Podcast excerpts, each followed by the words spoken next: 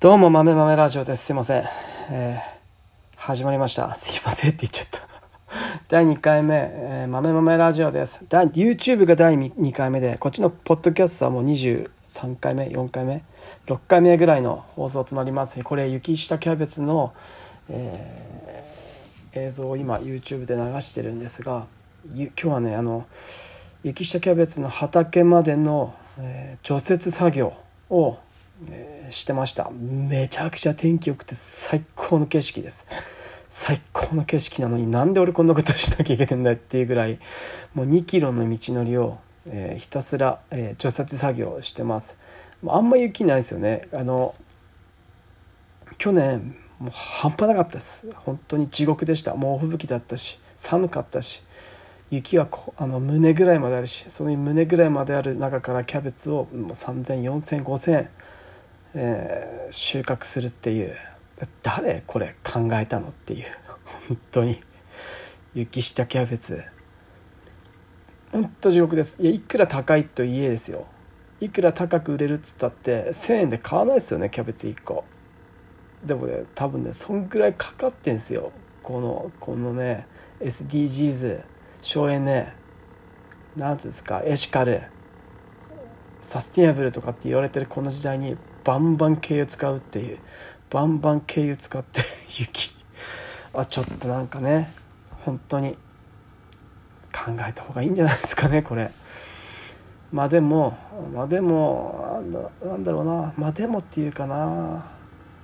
どうします？み皆さんどうします？雪下キャベツ。食べたいですか？こんな割の合わんもの食べたいですかね？美味しいですよ。本当に美味しいです。あの雪下キャベツってあのうんと太液っつってあのキャベツが体を凍らせまいと。水だと0度で凍っちゃうじゃないですか。でもその体に糖分を含ませると凍らないですよね。凝固点効果っつってあの雪道で塩まくやつととかもそうなんですけど0度以下になっても凍らないようにキャベツは自分のでんぷん溶かして糖分を体に充満させてで糖分の濃度を上げて0度でも凍らない体まあ凍ってますけどね。とはいえとはいえキャベツ凍ってんだけど中まで。それでも糖分がものすごくこう出てて本当に美味しいです。甘いです。芯の方に近づけば近づくほど美味しくてあの葉脈のあたりあのボコってなってるあたりが、ね、もっとあの中心部分の。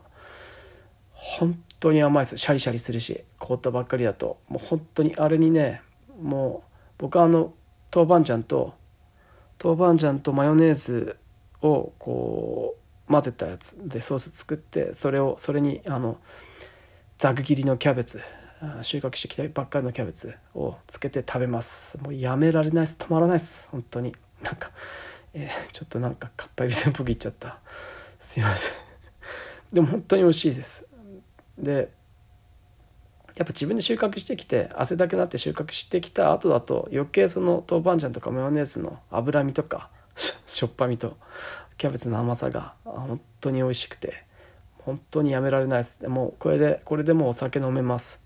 キャベツだけで。本当に美味しい。でなんですが本当に大変なんですよね。僕本当これやりたくなくて大豆大豆を メルカリで売ってるみたいなところも半分あるんでもう本当に冬の作業うん雪、えー、これ多分問題なんですよね。農家さんの。とはいえ施設園芸とかってえー、暖房を炊くわけにいかないんで、えー、燃料代本当にもう大変なことになってるんで。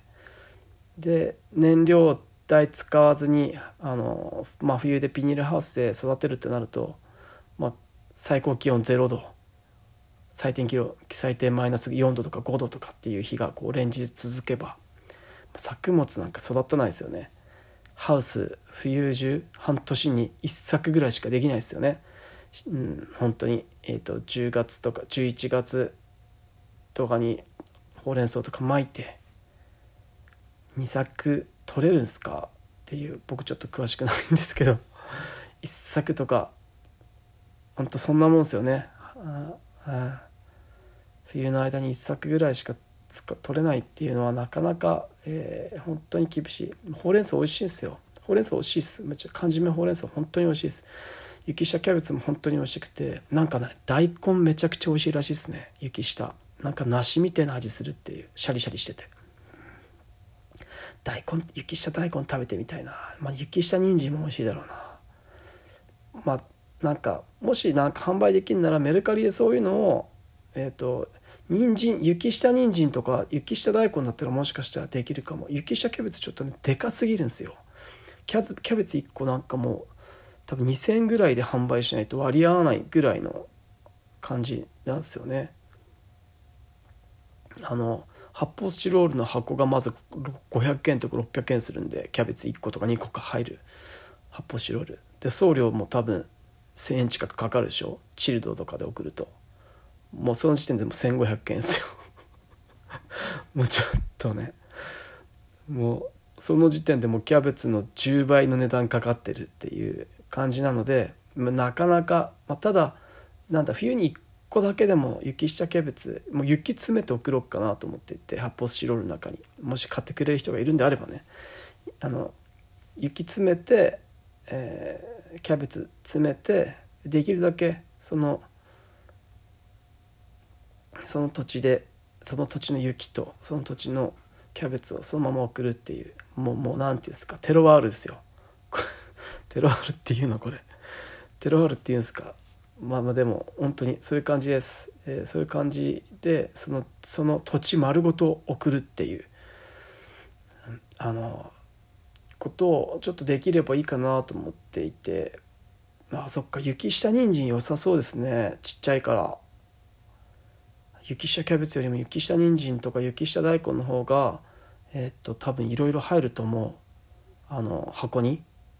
送りやすい箱に結構な量を詰めてえーと、お客さんに、えー、売ることができるんであればもしかしたら雪下人参とかの方がいいのかな、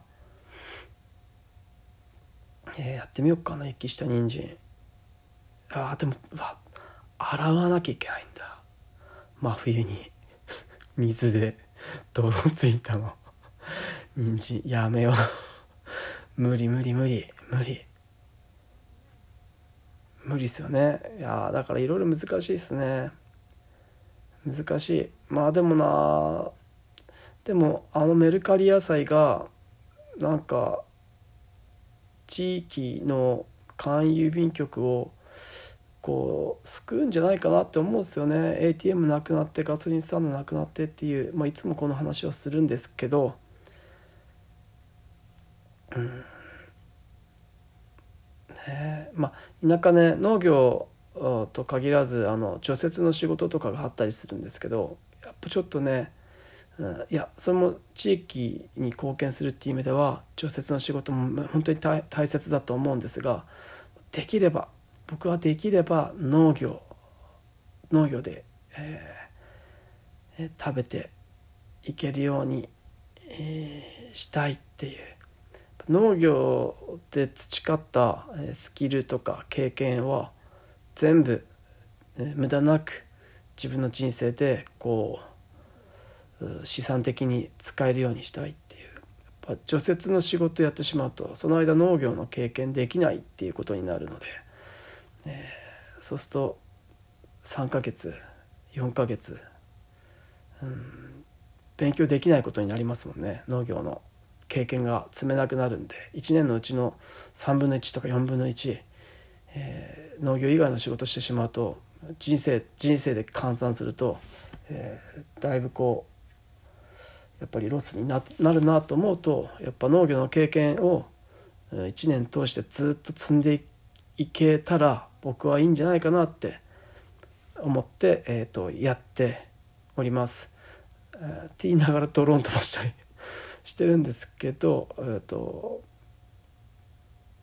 うん、まあまあ農業農業のための、うん、土台の上に乗ってるので、まあ、いいのかなと思ってこうやって YouTube の発信とかポッドキャストとかをいろいろやっています、えー、なかなか、えー、食っていくのって厳しいと思うんですよね、えー、農家の人秋田だと秋田だとかだとやっぱりスキー場で働いてる人たちもいるし冬はね、えー、除雪もいるしでうちの会社でもやっぱあの農協の肥料の運搬とかを、えー、受託していたり、えー、その他いろんな仕事はしていますのあの栽培以外のこと。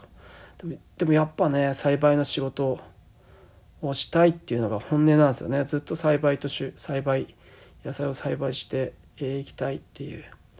それか何て言うんですかねあの勉強。農業の勉強をずっとしていきたいっていうのがあるのでやっぱこうやって雪下キャベツとかやってるとやっぱ農業の勉強にはなっていくので、えー、うんとお金としてはマイナスなのかもしれないですけど経験とかとしていろんなものにこう、うん、プラスになっていくっていう面では金は稼げないけど経験とか知識は溜まっていくっていう意味で雪下キャベツいいんじゃないかなと思って自分に嘘をつきながら 頑張っています。以上豆豆ラジオでした。じゃあねまたねバイバイ。